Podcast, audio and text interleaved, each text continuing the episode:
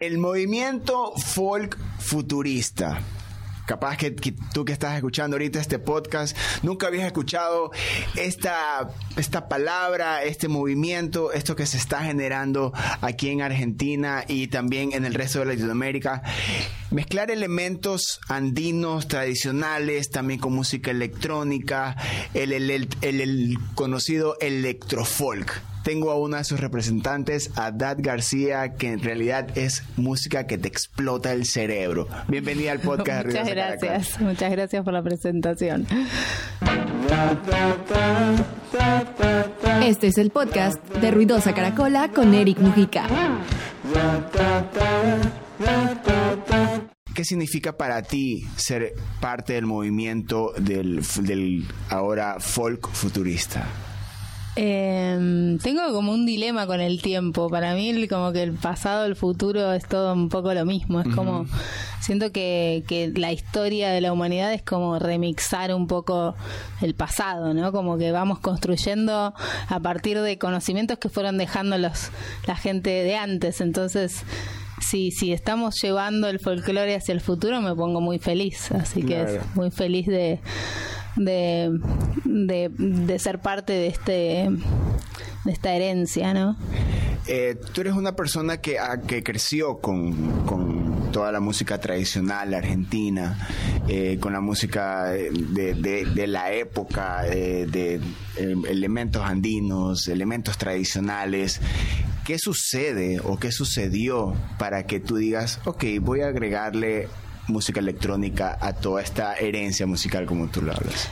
no hubo un momento de haber tomado una decisión tal, pero sí lo que sé es que cada persona eh, cuando hace música plasma todo lo que es de alguna manera, ¿no? Como toda tu experiencia, todo lo que escuchaste, como que si una persona hace, no sé, drum and bass y escuchó mm, folclore en su vida, digo, siempre va, por más que haga drum and bass, podría tener una algo que se filtra ahí, como no sé, una una manera de procesar los sonidos en su cabeza, de componer.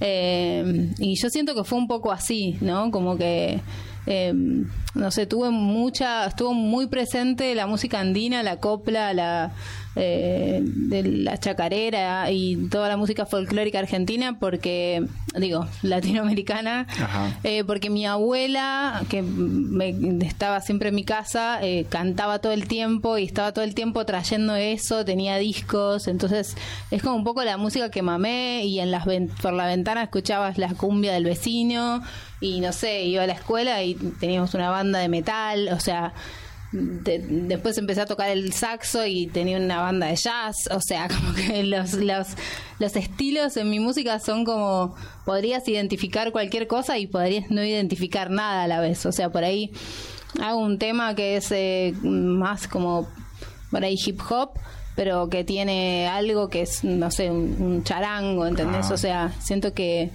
que eso fue sucediendo porque está, porque tengo el recurso y tengo los instrumentos en mi casa y, tengo la data, no sé, poética y compositiva del folclore también, entonces... Pero también, eh, eso también hace de que eh, lo receptiva que tú has sido desde temprana edad con, con cualquier género musical.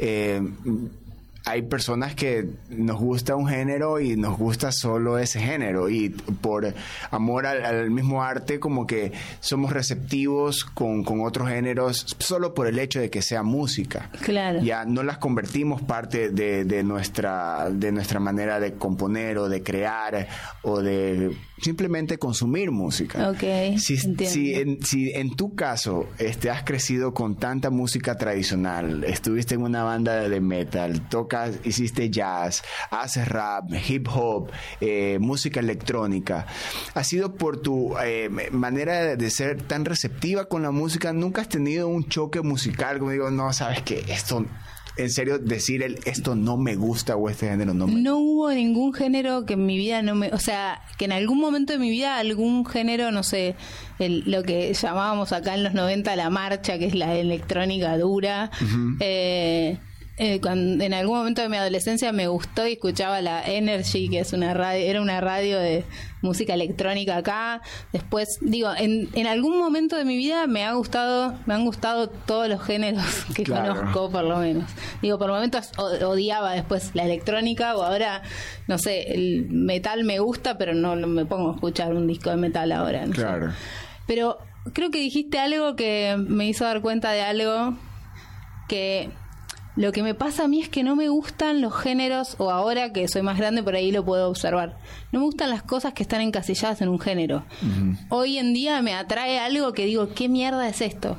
Cuando algo no sé, no lo, mi cerebro no lo comprende, eso es lo que me gusta. Ah, ok. Entonces, eh, tal vez yo voy a hacer eso, ¿no? Como que, digo, por ahí mi, el erotismo que en, en la música lo encuentro en eso y también tal vez lo hago desde ahí.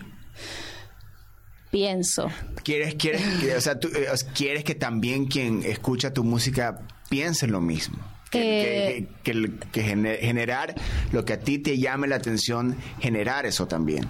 Puede ser, sí, sí, sí, sí. A veces me pasa que digo, uy, ¿qué pasó?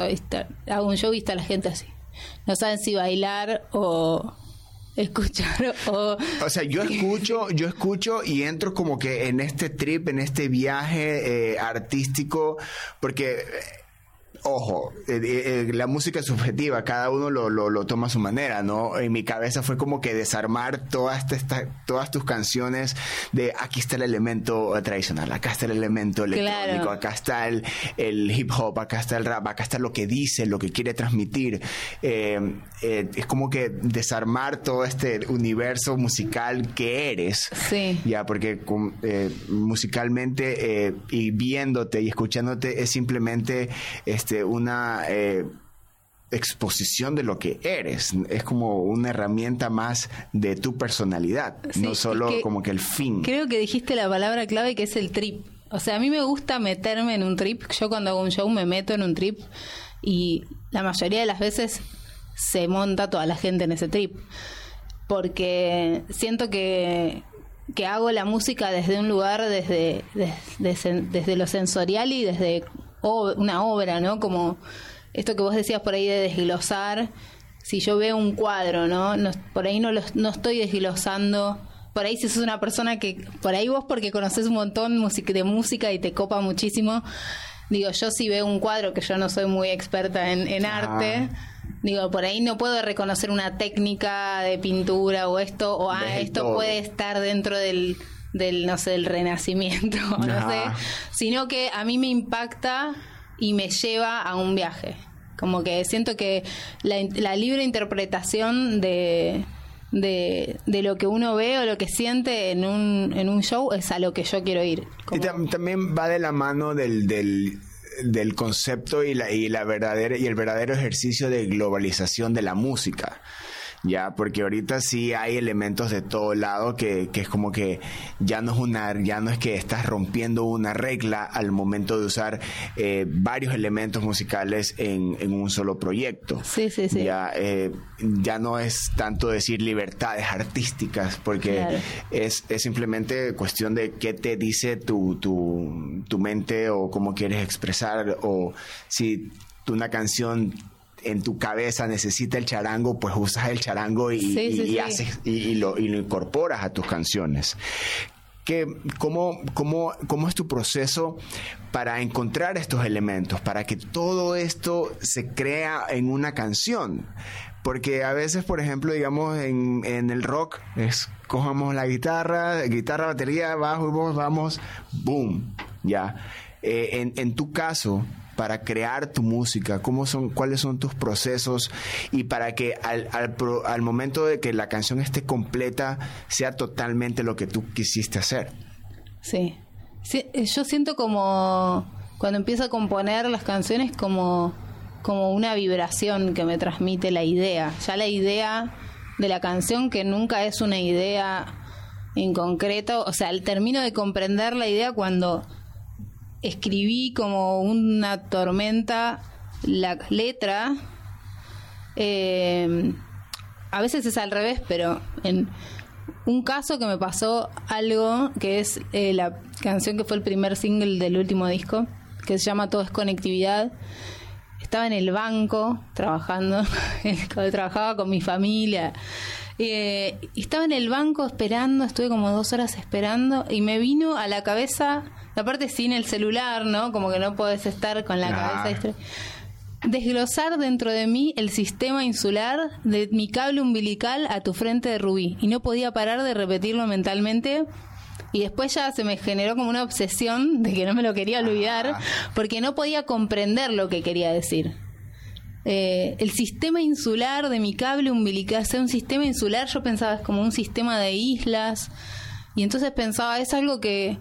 Y se, se empecé a sentir como la sensación, como del aire, como como de como no sé, como que me eso ese texto me llevaba a una sensación física eh, y lo tuve escrito en un post-it de esos cuadraditos mucho tiempo así en mi estudio hasta que un día o sea ya ya entendía que era esa canción o no sabía si era una canción o qué pero entendía que eso tenía cierta energía que ya sabía cómo era hasta que un día no sé si estaba haciendo un trabajo algo y, toqué un cinte que dije, este cinte es eso. Y ahí empecé a explorar y, siento que es como una, una cosa, nunca me nunca apuro las, las canciones, ¿no? Como que van tomando su tiempo y su madurez y van pasan desde un lado muy sensorial. Eh, y cuando la escucho me doy cuenta que está perfecta.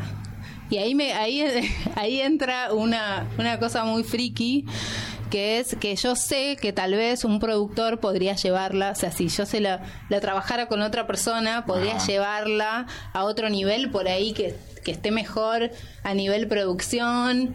Eh, igual me re gusta como produzco, digo, me siento re, eh, re cómoda eh, y hago también, produzco para otras personas pero digo, ah, por ahí si lo trabajara, pero digo no, porque me agarra como no, por ahí pierdo esto, ¿entendés? Es como, por ahí pierde esa magia. Y bueno, no sé, todavía no probé de, trabajar con otra persona, pero siento que sería un, gran paso. Ah. Eh, claro, o sea, también a veces el, los celos que tenemos sobre nuestras canciones...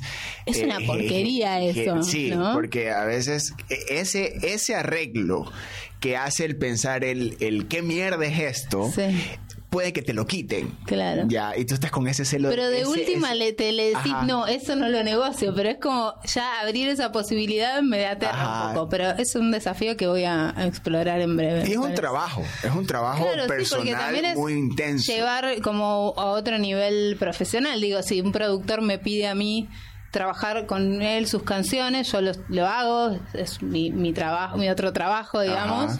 Eh, y entonces, y yo como productora ayudante de la otra persona, trato de respetar y de no perder, de que no se pierda el, vibe de, esa persona, ¿no? Entonces, digo, obviamente que un productor bueno respeta eso. Pero es que eh, también el, productor... Eh, hace, hace la parte de psicólogo también a veces del, del, artista. Claro, claro, claro. Eh, este es que se tiene que meter en tu piel para entender. Y ahí es donde, y ahí es donde eh, empieza como que entra el respeto del productor hacia el artista. De, entender este el por qué nacen estas canciones, estas frases que te persiguen o, o, estos sonidos o este el concepto que uno que, que uno busca. Pero también es conocido el productor como el link entre el artista y el público que hay que como que lo vuelve producto. Claro. Ya, y ahí es donde entra también la disputa del, del soy artista, soy un producto, a dónde quiero llevar esto, a quién quiero llevarle esto. Cuando tú estás en ese proceso ya de las partes finales de la canción, eh, empiezan esas, estas preguntas de a quién le va a llegar esto, cómo, cómo, le va a afectar esto a alguien que va a escuchar. Eh, son mm, cosas que, que te esas preguntas. No, no, no me sucede. No, hasta el momento, de hecho, hasta el momento en el que presento una canción en público, no sé lo que les va a pasar. Eh, pero confío mucho en mi intuición y siento esto que, que hablábamos como del, del otro productor y eso. Siento que por ahora conservo como mi arte desde un lugar como de mucha intimidad eh, y, maneras de, de construir las canciones también que necesito estar en un estado medio salvaje en mi estudio, digo. Después voy a otro estudio a hacer las mezclas y mastering y todo con alguien que sabe mucho más que es, que es un profesional del sonido, que me dice, bueno, esto lo, no sé, o hay que cambiar tal sonido porque situaciones de frecuencias o cosas así que tengo muchísima confianza y, y está buenísimo trabajar eso también, ¿no? Pero digo, toda la producción cruda es como un coito, no Ajá. sé. Como, es claro, como- en- en es- qué- es- en- está en un plano muy muy íntimo, no, no privado, pero como muy íntimo que necesito mucha... Es como que es lo, es lo eh, es espiritual, es íntimo, es como meditar, es como eh, hacer el amor, es Sí, como Es que es sacar cosas de otros planos, ¿no? Ajá. Que necesitas como... Un, un día me pasó algo que habl- hablé con mi terapeuta que... que mm, no, no, no, no, no hago una terapia todo el tiempo, pero es medio esotérico. Y le dije, me pasa algo rarísimo, que es que cada vez que me, me meto en el estudio a terminar una canción o algo, cuando estoy en un proceso creativo, me encanta tomarme una copa de vino, fumarme un tabaco, como ritualcitos. Ajá. Y últimamente me pasa que me tomo una copa de vino y me siento mal, me agarran ganas de vomitar, o si fumo tabaco me mareo, como que... Y me dijo, lo que pasa es que cuando uno está en un estado creativo, estás entrando en un estado muy sutil en el que te- de alguna manera te desprendes un poco del cuerpo. Y entonces cuando tomás como el, el alcohol, el tabaco, te llevan re así al mundo terrenal. Ajá. Y entonces es como que te vas desprendiendo. descuadra. Claro, y entonces es- son días en los que por ahí estoy como en ay- ayuno, ¿entendés? Agua, como, bueno, listo. El- Estoy en ese plano y, y entro en una. y el proceso de composición es igual, o sea, que cómo eh, puedes que necesites como que no sé tu espacio íntimo tenga que tener un color o un olor o un o una manera de estar como para tú entrar en el trance de composición o simplemente es eh, como me dices, te- te- como puedes salir en la fila de un banco o, o necesitas un espacio o crear un espacio para componer. No, las cosas, los primeras, los in- primeros indicios, así como los primeros síntomas de una canción, suceden en momentos muy inoportunos. Y, y antes corría a notarlos y ahora confío en que si sobrevive, si sobreviven es porque deben, deben existir Ajá. y si no, no. Pero después, para el momento de, de- de producir, tengo muchas mañas. Necesito estar totalmente sola, necesito que la casa y el espacio esté totalmente limpio. Necesito estar descalza, como mu- muchas mañas. Como- si no, me, me tengo que levantar y limpiar, por ejemplo. Claro. Limpio todo y cuando está todo limpio, O sea, sí, sí es necesario el, el- que el espacio necesito- genere. sí, como la contención de que está todo perfecto, está todo bien y, y- y está todo como, como con una energía, no sé. Claro, porque que- igual no sabes cuánto tiempo vas a estar ahí. No, por ahí estoy cinco minutos y me aburro. Y Claro. me voy a hacer otra cosa. Claro, porque también hay, hay canciones que se- ya vienen escritas.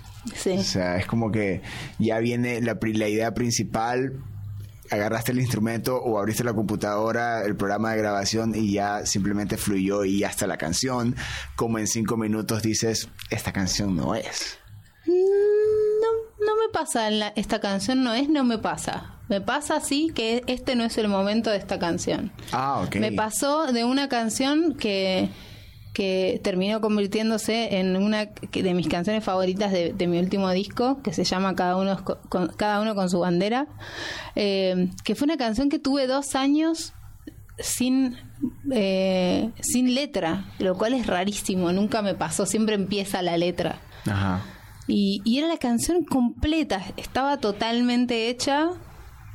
Y yo sabía que el estribillo era tum tum tuca tu tu pa, tuca tu tu pa, tuca tu tu pa, tum tum. Yo decía, ¿cómo va a ser una una onomatopeya el, el estribillo, no? Como y, y un día apareció y fue increíble y, y le escribí a Lucy Patané y le digo, esta, esta canción necesita guitarras metaleras. y entonces ella las grabó y, es una de las canciones más que más me gustan y más me hacen mm, que me pasen cosas especialmente en vivo y cierro en general el show con esa canción y es como listo. Y de ahí también eh, la parte que, que también manejas muy bien, que es la parte visual de, de, tu proyecto, de cómo tú te presentas, de lo que generas visualmente, que visualmente también generas el wow, qué, está pasando aquí. O sea, eh, las fotos, eh, la presencia, eh, tu presencia en escena. estamos hablando de que estamos a pocos días de que tengas un show y estás pendiente del cómo van a ser las luces, cómo va a ser la presentación.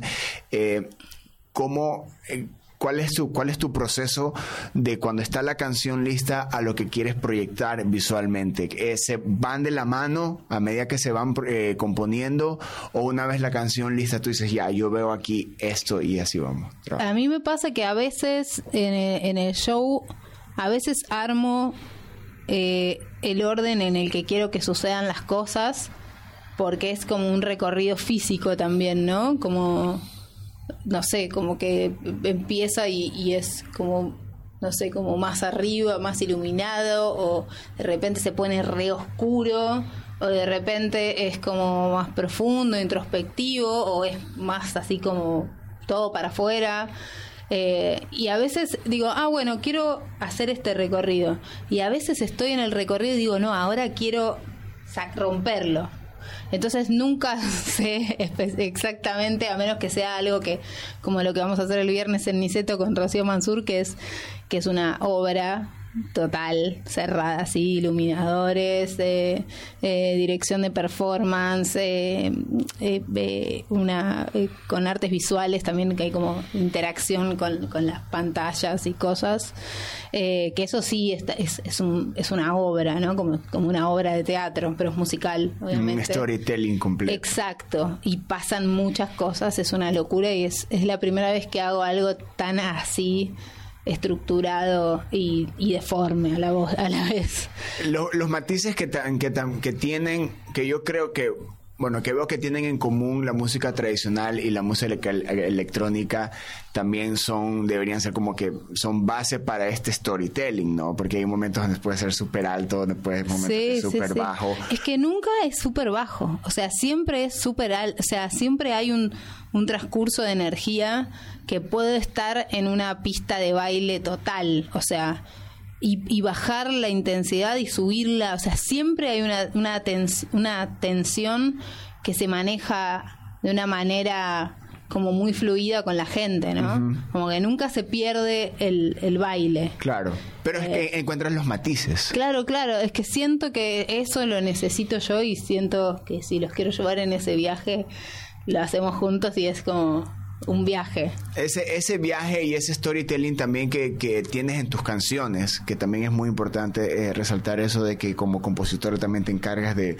de como que la práctica, el storytelling del, del que creo que con el tiempo a veces se ha perdido este de dónde nace el, storytelling de dónde de cuáles cuáles son ese como que meternos a, buscar tus influencias porque a veces también es como que cuando te gusta algo, buscas su influencia. Claro, claro. Escuchando tu música, que me parece una explosión, pero también es en buscar de dónde vienen esa, eh, que buscarle nombres, quiénes son los que influyen en, en, tu música y entrando ahora en lo que es letras y el storytelling. Bueno, es que no sabría decir. Yo siento que tomo cosas de todos los días, de esta charla con vos, de, de cosas que leo en vos ahora, que me cuenta tu cuerpo y vos no, cosas que de la gente que voy conociendo. Y siento que voy tomando como como como lenguajes ocultos. Y, y, eso también lo lo lo voy procesando. No sé el otro día por ejemplo eh, estaba comiendo un caramelo y me di cuenta eh, que siempre saboreo lo dulce con el lado derecho.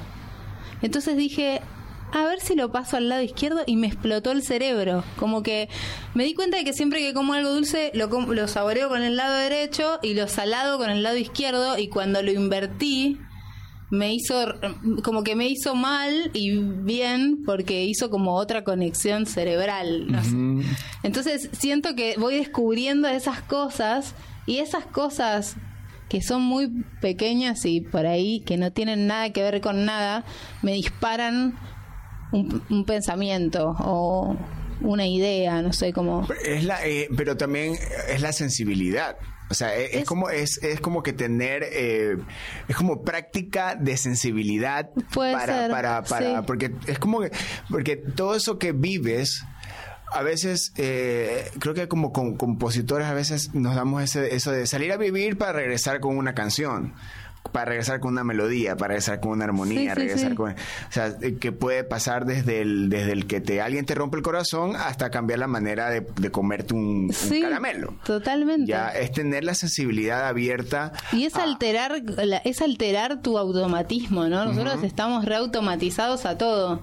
Eh, no sé, no sé, me paro y apoyo el pie derecho siempre, no sé. Y si me doy cuenta digo, ah, ¿qué pasa si hago, no? Como que, como una cosa medio infantil también, como que me desafío todo el tiempo a cosas que después digo, ah, no fue casual que eso, no sé, lo del caramelo me lo acuerdo y en algún momento voy a entenderlo, ¿entendés? Como que quedó ahí y entonces sé que en algún momento se cierra esa idea y dispara algo. Y esa, y esa, eh, ese cuestionamiento constante también lo tienes cuando compones. Cuando compongo no media nada, simplemente sucede. Sucede y así como esto que te contaba de la del sistema insular y después escribí toda la canción y, y no tenía nada que ver eso, pero sí tenía que ver que decía de mi cable umbilical a tu frente de rubí y era es como si me estoy conectando con vos de mi ombligo a tu frente, ¿entendés?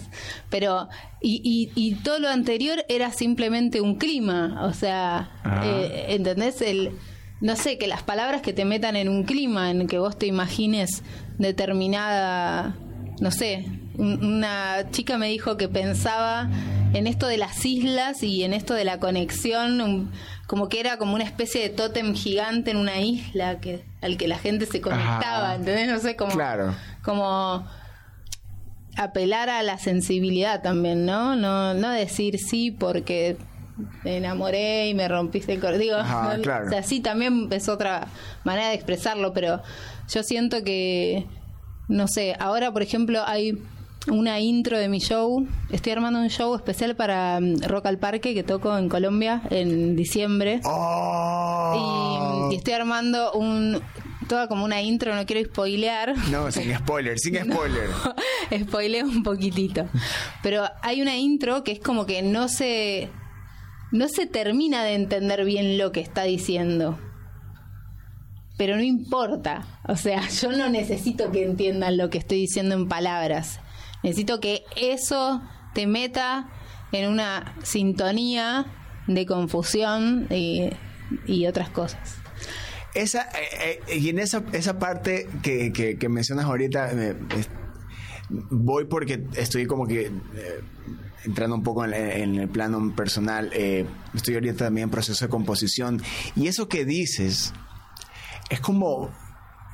Es cuando estás creando. O sea, es como que el, el- el crear en, en su en su totalidad. O sea, es lo que a veces el, el- el músico o el artista piensa en el momento que está creando, Sí. no a lo que va, no a lo que va, no al producto, no al final. Yo no a creo lo- que el- hay, hay un, igual no quiero decir er- la palabra error porque todo es válido, ¿no? Ajá. Pero siento que cuando uno trata de acomodar las cosas, digo, obviamente desde, desde cuestiones de audio, no lo dudo, digo, no es que eh, no voy a hacer lo que quiero y no importa, porque hay cosas que para que suenen y para que se reciban necesitan que estén eh, correctas, ¿no? Pero mm, cuando esto de querer adaptar el mensaje para que la gente lo entienda, eso me parece que es primero como eh, pensar que la gente es tonta, ¿no? Porque tam- y tampoco ten- tener que explicar tanto, porque cada persona lo capta desde su sensibilidad, me parece. Y por eso nos hicimos artistas, ¿no? Debe ser, yo no O sea, sé. si no fue- si no, no- sé cuándo me hice si, artista. Si no, si no eh, creo que fuésemos público, ¿no? Bueno, Porque somos, somos público, pero, pero también al momento de, de- de la creación no estamos buscando el, el voy a llegar a esta persona con esto que voy a decir por esta razón. No, no, para nada. O sea, ese, por eso te digo, ese, ese espacio, ese momento en el que estás creando o la armonía o la letra o el riff de guitarra que, que, que te saca y que tú dices, esto, esto, es, esto es mío, o sea, esto es para mí, no sé, no sé. Y, y no es por egoísmo, pero no sé, pero ahorita no me interesa si alguien lo, lo- Claro, le- es va- que va el la valor, yo pienso que el máximo valor de, de un artista es la autenticidad, ¿no? Como que por ahí a mí no me gusta la cumbia y vos tocaste un riff de cumbia en tu guitarra y me volví loca. Y digo, por eso no, no me gusta esto de decir por los estilos, porque Claro. cuando hay magia no importa nada. No importa el estilo, no importa, o sea, la magia se percibe en cualquier cosa que la tenga, ¿no? Digo, sea música, película, una persona que está tocando o haciendo títeres en la calle, o sea, la magia es, es eso. Y cuando uno empieza a manipular mucho la magia, yo siento que se pierde. Entonces, eh, me parece que lo primero que, que da... eh, no me acuerdo, no, no quiero hacer citas porque soy muy mala con la memoria, pero eh, Spinetta creo que escuché a alguien que dijo, no, repito, puede que esté equivocada, pero que hacía como que su primera idea, grababa algo y su primera idea la, la, la desplazaba y hacía como la segunda y la desplazaba y la tercera la que era la que la que agarraba Ajá. como algo que tenía la misma magia pero que lo llevaba a un nivel por ahí un poco más eh, más pro no sé pero pienso esto como eh, quédate con la primera idea transformala pero con la magia que tiene la primera idea de un riff de lo que sea que a vos por algo llegaste a eso por eso por algo fuiste ahí O sea, es que la primera, la primera intención, la primera toma, la primera grabación es la parte más orgánica de lo que estás sintiendo sobre la canción. Claro, lo claro. demás se vuelve en en, en el en como una especie de manipulación sobre la canción de, de ok ahora hay que mejorarla no Claro, ahora hay que moverle Sí, esto optimizar la rítmica. automatizar Sí, sí, sí. todo automatizar el sentimiento automatizar el- el- la grabación automatizar lo que estás pensando Pero yo pienso que si tomás esa primera idea y le tomás como su magia, la podés mejorar. Digo, podés llevarla a un mejor lugar, pero, pero sin perder eso. Claro, pero eh, eh, eso, eso es como, por eso, por eso eh, est- estábamos viendo de que esa primera es. Y, y, y, es- y bueno, creo que ahí sí puedo hablar por experiencia, vas a- de alguna u otra manera vuelves a la primera, hasta en vivo. Sí, sí, sí, sí. Ya, dices, así nació esta canción. De esta manera, por esta razón, existe esta canción de, por este riff, este arreglo, este elemento andino, esta, esta parte percutiva, se dieron cuatro minutos más de música. Ya, Claro. por este momento Sí, sí, que es sí. tan orgánico y es como que la parte más sentimental y personal de la canción. Así haya pasado por los procesos que hayan Sí, pasado. sí, sí, totalmente. Ya, y también, y eso eh, se nota muchísimo en tu trabajo, por eso también es como que tratas de que todo sea como que un viaje, porque tiene que haber, eh, eh, porque existen estos primeros sentimientos, existen estas primeras, estas como que parte orgánica, por más que sea electrónico, por más que sean mezclas de muchos elementos, la parte orgánica la mantienes durante toda tu música. Sí, sí, sí, yo la necesito porque es también lo, lo que vas, lo que va apareciendo y va en mi imaginario también como ciertos sonidos, cierta- ciertas cuerdas. Y también digo, no sé, si hubiera nacido en Alaska que tienen un tambor tal y no el legüero, seguramente mi imaginario hubiera ido por eso, pero como son las cosas que con digo los sonidos y, y vibraciones con las que me crié, tengo esa data. Y voy descubriendo cosas nuevas, obviamente, y está buenísimo también. ¿Cómo, cómo, mantiene, cómo haces que la, parte orgánica o esa parte eh, tan sincera de tu música se mantenga también en, el en vivo? Eh, yo en vivo no toco con banda, nunca toco siempre sola. Eh, estoy a veces con, con una performer.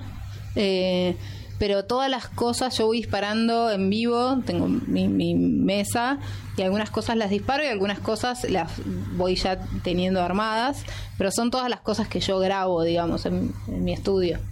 Así que, o sea, se conserva porque es, es, es una grabación que yo por ahí la disparo, ¿no? Eh, pero, pero siento que es, es la misma, ¿no? Como la misma. En un momento yo sentía que tenía que tocar todo en vivo y lupeaba y me volvía loca y estaba como muy metida en eso, en tipo todo lo que se pueda tocar en vivo. Y después sentí como, ¿qué le tengo que demostrar a quién que estoy tocando esto en vivo y no lo estoy disparando? O sea, a mí yo le quiero contar a la gente algo y necesito mi cuerpo disponible para estar ahí, no para estar atrás de una mesa, que durante mucho tiempo estuve con una mesa y mil sintes tocando y, lupeando el bombo y, y era como, ¿para qué? O sea, bueno, igual porque necesitaba pasar por eso, pero ahora siento que no, que no necesito ese... O sea, ves como esta, esta, esta parte que como que corta un poco la energía con el público. Claro, como que sí, como que ahora mi show es mucho más performático y, y yo necesito acercarme y necesito agacharme en el piso y no sé, y no estar pensando en que tengo que ir a tocar y lupear otra parte para poder seguir. Eh, Y ahora, y ahora que, que bueno, eh, tienes discos, tienes EPs, tienes sencillos, y vas ahora a Rock al Parque, una carrera eh, en, en ascenso, eh, también exige como que el, dónde están las nuevas canciones. Estás en proceso de composición. ¿Qué, qué, estás aprendiendo ahora que, que viste en, tu procesos, en tus procesos anteriores? ¿Qué, está, ¿Qué existe en el futuro? Mira, confío tanto en mi intuición que nunca nunca hago planes, digo, no no me exijo nada. Por ejemplo, ahora, bueno, salió mi disco ahora hace poco y, y ahora me voy de hacemos este show el viernes en Niceto que, que venimos trabajando un montón, muchísimas horas de ensayo y, y preparación de material y todo. Y dos días después me voy a Brasil de gira y vuelvo, me quedo 10 días y me voy a Rock al Parque y vuelvo y estoy planeando una gira para principios de año en, en el interior de Argentina, también que tengo muchas ganas que nunca giré por el interior. Eh, así que pero la o sea yo sé que me meto en el estudio y puedo hacer eh, en, en cualquier momento, todo el tiempo. Tengo un montón de canciones y cosas que, que están acá merodeando. Es cuestión de sentarme y ponerme a hacer. Digo, si lo tengo que hacer. Claro, las Ahora canciones siempre siento- están como que... ah, uf, siempre. Y, y es solamente dejar de hacer cosas para ponerme a hacer eso. Que es un placer también, es como que estoy esperando ese momento. Pero estuve tan encerrada eh, con el proceso de este último disco que, que además hice todos los videos yo, filmándolos, produciendo todo, todo. eh, que me quemé un poco y dije, no, necesito salir, girar, tocar, salir. Claro. Pero disfruto mucho igual el estar, el encierro, encierro creativo, muchísimo. Sí, ahora, el, el- el involucrarse con todas las partes que, que significan lanzar un disco, no solo la música, el- la, la parte visual, el video, el- Los el- tiempos de todo. Eso, eso también es, eh, es, o sea, seamos sinceros, es también desgastante porque mostrar y estar y, y- y que, y que todo lo que quieras ver esté alineado con lo que tú estás diciendo en tus canciones, también es otro reto donde también a veces entra el, el desgaste, entra el esto no, eh, la portada no, es- no me está diciendo lo que yo quiero decir, las fotos no me están, el video y ahí empieza el, el, el do it yourself. Sí, sí, sí, totalmente. Eso estoy un poco agotada del do it yourself. Pero siento que mi próximo paso a trabajar es el delegar, porque hago todo Sí. yo. Aunque no lo Y crean, está bueno. tra- trajo, eh, tiene, aquí tiene una maleta con el equipo que va a usar en, su show en Niceto. O sea, lo- eh, En realidad no es el que voy a usar, es el es el es, es mi estudio, está desarmado en esa maleta porque estábamos trabajando el tema visuales y había que hacer renders y cosas y me tuve que traer como el maquinón eh, para que suceda rápido y tener y tarda, bueno, el do it yourself en Ah, una maleta. ah, podríamos hacer un infomercial, podríamos hacerlo ahorita. Sí, sí, sí. Ya te agradezco muchísimo por Bueno, estar aquí. Eh, gracias. por tu música. Gracias por, eh, por eh, generar esas, esas mezclas, generar esa presencia también de la música tradicional sin importar del, del lugar eh, de- o del punto de Latinoamérica de donde salga esa parte musical y mostrarla a, a un mundo que también consume música electrónica y se encuentra con esto y ahí puede encontrar el descubrimiento de, de- de también nueva música. Así que eh, en nombre creo que de todos quienes, nos- quienes amamos la música, gracias. bueno, muchas gracias. Eh, últimas palabras para el podcast. Eh, bueno, los invito el día viernes 20. Eh, ¿Qué es este viernes hoy? ¿Cómo van a hacer esto? 24, no, 25. 27, Perdón, 28. 28, el viernes 28 de octubre, a Niceto, que vamos a hacer este show muy flashero que se llama Tripping en la Deep Web y es también meterse en otra dimensión con la música y, y un viaje performático increíble, así que están todos invitados. Ahí está, la invitación hecha, hemos conversado muchísimo, han conocido de esta maravillosa artista y de su maravillosa música. Un nuevo episodio del podcast de Ruidosa Caracola. Yo soy Eric Mujica. No sé si ya no, este es o ya nos estamos acercando al episodio 100. Así que en el episodio 100 igual trabajaremos. Hay que hacer una torta. Ay, exacto. Hay que hacerle torta, porque no, no podemos hacer nada más. Aquí todos nos comportamos muy bien. Para siguientes episodios, nos escuchamos y nos vemos. Yo soy Eric Mujica. Adiós. Ruidosa Caracola es una producción de Tripea. Suscríbete, compártelo y escucha nuestro playlist en Spotify.